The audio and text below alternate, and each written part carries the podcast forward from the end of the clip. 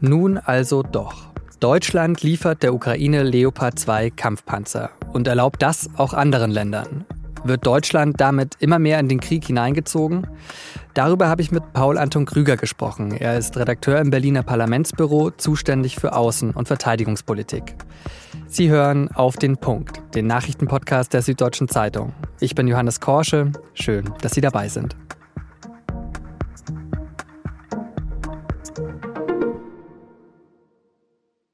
Wochenlang wurde diskutiert, aber dann hat sich am Dienstag doch alles innerhalb eines kurzen Tages ergeben. Erst hat Polen offiziell den Antrag gestellt, Kampfpanzer vom Typ Leopard 2 an die Ukraine liefern zu dürfen. Aus polnischen Beständen zwar, aber Deutschland muss zustimmen, weil die Panzer in Deutschland produziert sind.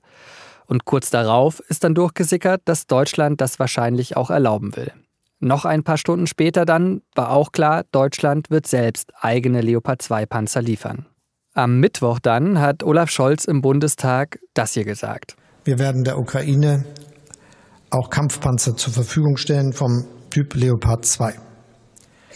Das ist das Ergebnis intensiver Beratung erneut mit unseren Verbündeten und internationalen Partnern wenn Scholz von internationalen Partnern spricht, dann meint er damit eigentlich die USA. Und die haben auch am Dienstag signalisiert, Kampfpanzer an die Ukraine liefern zu wollen, vom Typ Abrams. Das hatten die USA eigentlich bis zuletzt nicht machen wollen. Der ukrainische Präsident Zelensky hat am Dienstagabend jedenfalls in einer Videoansprache nochmal betont, wie sehr die Ukraine die Unterstützung braucht. Und es gehe nicht um fünf oder zehn oder 15 Panzer, der Bedarf sei größer, hat er gesagt. Denn im Frühjahr erwarten Militärexperten eine große Offensive der russischen Armee. Muss es also wirklich immer weitergehen mit den Waffenlieferungen? Immer mehr, immer größer, immer schlagkräftiger? Und was bedeutet das für die Position des Westens in diesem Krieg? Das wollte ich von Paul Anton Krüger wissen. Er ist Redakteur im Berliner Büro der SZ und dort zuständig für Außen- und Verteidigungspolitik. Paul, äh, Scholz scheint zu bekommen, was er wollte. Also die USA liefern jetzt auch Kampfpanzer. Am Ende könnten dadurch also sogar mehr Kampfpanzer an die Ukraine geliefert werden äh, als ohne diese Scholz-Verzögerung. Ist das jetzt genial eingefädelt von Scholz? Ja, also ich weiß nicht genau, wann äh, welche Kampfpanzer dann auf dem Schlachtfeld in der Ukraine tatsächlich ankommen werden. In den USA, in der New York Times zum Beispiel, wird berichtet, dass das äh, bei den Abrams Jahre dauern könne. Es geht aber darum, sehr schnell jetzt Kampfpanzer dorthin zu bekommen. Da wird es halt also am Ende dann doch hauptsächlich um die Leos gehen oder vielleicht noch die britischen Challenger. Scholz hat am Ende bekommen, was er wollte, nämlich dass die Amerikaner eine politische Zusage gemacht haben. Das gibt ihm politische Rückendeckung. Er hatte offenbar die Sorge, wenn nur die Europäer im Verbund liefern und viele von denen auch noch deutsche Panzer, dass das äh, in irgendeiner Art und Weise eine Gefährdung, eine besondere Exponierung Deutschlands gleichkommen würde und hat jetzt eben die politische Rückendeckung, die vorher schon von Seiten der Amerikaner da war, nochmal eben untermauert bekommen mit deren politischer Zusage ebenfalls Kampfpanzer zu liefern. Also es kommen jetzt für die Ukraine vielleicht Abrams von den USA, Leclerc vielleicht aus Frankreich, die Leopard 2 Kampfer, also die Leos, wie du gesagt hast. Bringt das überhaupt der Ukraine was, so viele unterschiedliche Bauarten äh, zu bekommen? Also Stichwort Wartung und Ausbildung? Diese Frage ist natürlich genau die, die den Leopard äh, attraktiv gemacht hat. Ähm, vom Leopard 2 sind mehr als 3000 Exemplare gebaut worden. Es gibt noch über 2000 Stück davon, die bei Armeen in Europa, also relativ nah am Kriegsschauplatz äh, im Einsatz sind oder eingelagert sind, zum Teil auch bei der Industrie die eben relativ schnell in die Ukraine geliefert werden können. Jetzt ist es so, es gibt ähm, eine Reihe verschiedener Varianten dieses Panzertyps die auch nicht technisch alle gleich sind. Aber es ist natürlich schon einfacher, wenn man ein Modell hat und davon verschiedene Varianten, als wenn man zehn verschiedene jetzt hat. Das große Problem beim Abrams technisch gesehen ist, dass der mit einer Gasturbine betrieben wird, völlig andere Art und äh, von Triebwerk, die völlig andere Wartungen und und auch Logistikketten erfordert und ähm, die auch einen sehr hohen Treibstoffverbrauch hat und auch was die Art des Treibstoffs angeht, ein bisschen anspruchsvoller ist als eben diese Dieselpanzer. Und äh, jetzt auf Deutschland geblickt, fehlt dann was bei der Verteidigungsfähigkeit des Landes, wenn man jetzt äh, auch die Kampfpanzer liefert? Das hat natürlich Effekte auf die Einsatzfähigkeit der Bundeswehr. Wenn man jetzt irgendwie schaut, die Bundeswehr verfügt insgesamt ungefähr über 320 Leopard-Panzer, 200 davon sind oder 220 ungefähr sind davon regelmäßig bei der Truppe im Einsatz. Wenn davon ungefähr fünf Prozent, sieben Prozent weggehen, dann muss das natürlich aufgefüllt werden und bedeutet zumindest vorübergehend keine Stärkung der Bundeswehr. Das ist völlig klar. Das ist eine politische Abwägung, die man so ähnlich auch bei den Marderpanzern schon getroffen hat, die ja auch zunächst aus Bundeswehrbeständen abgegeben werden. Diese Bestände müssen dann wieder aufgefüllt werden. Das ist aber ein Risiko, von dem man jetzt sagt, das kann man politisch in Kauf nehmen. Und das ist ja auch etwas, was äh, zum Beispiel NATO-Generalsekretär Jens Stoltenberg mehrfach schon gesagt hat, dass das an den äh, NATO-Vorgaben oder der Bereitstellung von Waffensystemen, die ähm, die Bundeswehr dort angemeldet hat, äh, nicht scheitern soll. Hm. Irgendwie hat man ja das Gefühl, dass Deutschland und die NATO immer mehr in diesen Krieg reingezogen wird. Also es hat ja irgendwie alles begonnen mit so 5000 Helmen, die Deutschland geliefert hat. Jetzt die Kampfpanzer. Was kommt denn als nächstes? Äh, also es sind ja auch schon Forderungen äh, da, dass man jetzt Kampfjets liefern soll. Also Deutschland ist natürlich da einen sehr weiten Weg gegangen, weil wir ja zu Beginn des Krieges noch äh, Lieferungen in Krisengebiete ausgeschlossen haben. Da waren natürlich andere europäische Staaten und auch vor allem die USA schon deutlich weiter und exponierter auch. Die Qualität äh, der Ausrüstung, die dort geliefert wird, hat sich äh, mit dem Verlauf des Krieges verändert. Das hat was damit zu tun, ähm, wie die Situation auf dem Schlachtfeld ist, was die Bedürfnisse der ukrainischen Streitkräfte sind. Es gibt jetzt Forderungen nach westlichen Kampfflugzeugen, das sehe ich im Moment nicht, weil das ähm, einfach von der Komplexität nochmal völlig andere Systeme sind. Bei den ganzen äh, Waffenlieferungen hat Scholz ja immer von Anfang an gesagt, äh, die NATO darf nicht Kriegspartei werden. Wie siehst du das denn eigentlich bei den ganzen Waffenlieferungen, die jetzt passiert sind? Wenn man ehrlich ist, ist die NATO nicht eigentlich schon Kriegspartei?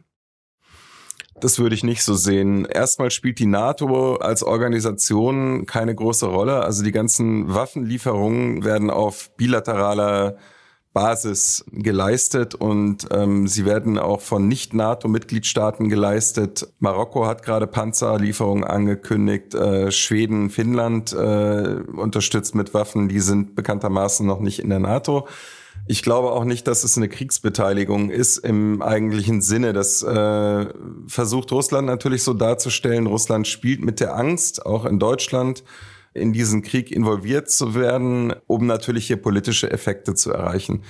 Auf der anderen Seite muss man schon sagen, ist das äh, beispiellos seit dem Zweiten Weltkrieg die Art äh, von militärischer Unterstützung, die die Ukraine derzeit äh, von den westlichen Staaten erhält. Diesen Krieg könnte die Ukraine nicht bestehen, wenn es diese Waffenlieferungen vor allem seitens der Amerikaner nicht geben würde. Das ist völlig klar. Aber ich glaube, es gibt schon eine klare Grenze, die auch nach wie vor Bestand hat, nämlich die Entsendung von NATO-Truppen oder das Eingreifen von Streitkräften der NATO aktiv in die Auseinandersetzung zwischen der Ukraine und äh, Russland. Die gibt es bisher nicht, die wird es meines Erachtens auch nicht geben, außer in extremen Szenarien, etwa wenn zum Beispiel Russland, was ich wiederum auch nicht glaube, aber äh, eine taktische Nuklearwaffe zünden würde oder zum Einsatz bringen würde, das würde vermutlich zumindest eine konventionelle äh, Intervention der Amerikaner nach sich ziehen. Dann lass uns äh, noch einen hoffnungsvolleren Blick äh, probieren. Ähm, ich habe das letztens auch unsere Russland-Korrespondentin gefragt. Ähm, aber wie ist denn deine Einschätzung? Wie kann denn dieser Krieg enden? Also die Hoffnung im Westen, und das ist, glaube ich, auch der einzige Weg, äh, den ich sehe, ist, dass man die Ukraine militärisch eben in die Lage versetzt, diesem russischen Angriff weiter standzuhalten, ähm, verbunden mit der Hoffnung, dass es äh, im Kreml irgendwann die Einsicht wächst, dass dieser Krieg für Russland, egal wie hoch der Kräfteansatz ist, militärisch nicht zu gewinnen ist. Und man dann in irgendeine Art von Waffenstillstand und Verhandlungen kommt, aber was, glaube ich, nicht funktionieren wird und was eben nach wie vor die Vorstellung Russlands und des russischen Präsidenten Wladimir Putin ist, dass man Kiew einen Frieden diktieren kann, der letztlich darauf hinausläuft, dass es eine souveräne Ukraine in den Grenzen, die international anerkannt sind, nicht mehr gibt. Es gibt sicher Abstufungen, die man machen wird und vielleicht auch machen muss an einem gewissen Punkt, was die Gebiete angeht, die die Ukraine zurückerhält von Russland oder eben auch nicht. Aber ich würde mal sagen, unter äh, der Schwelle der Linien des 24. Februar, also vor Beginn dieser neuerlichen Invasion, wird sich keine Einigung finden.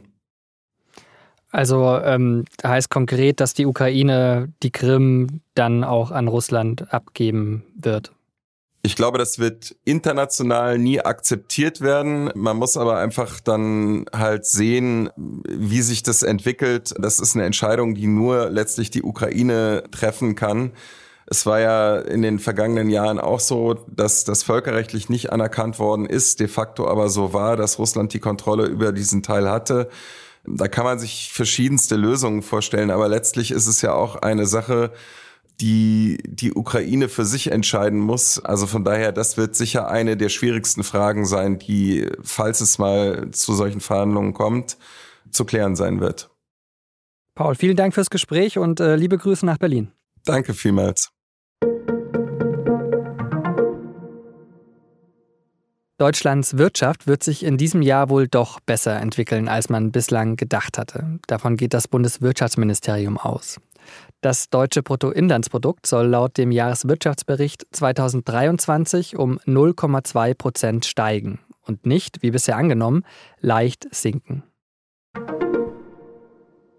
Am Mittwochmorgen gab es auf der ganzen Welt große Probleme mit fast allen Microsoft-Diensten, zum Beispiel mit Teams und Outlook. Mails konnten nicht verschickt werden, aber gut, sie wären ja auch eh kaum angekommen. Auch Videokonferenzen am Morgen, zumindest bei der SZ ein Ritual, konnten nicht wirklich stattfinden. Hunderttausende, vermutlich Millionen Nutzende waren betroffen. Microsoft hat gesagt, dass Änderungen am Netzwerk daran schuld waren und nach ein paar Stunden hat Microsoft den Fehler schließlich auch beheben können.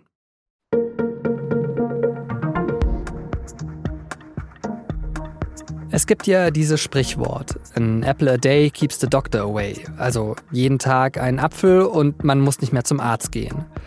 Aber als ich gelesen habe, was meine Kollegen bei der Süddeutschen Zeitung gemeinsam mit dem Bayerischen Rundfunk recherchiert haben, da war ich mir nicht mehr so sicher, ob das Sprichwort tatsächlich stimmt. Meine Kollegen sind nämlich an Betriebshefte von mehr als 680 Obstbauern gekommen und haben diese Aufzeichnungen ausgewertet. Das Ergebnis?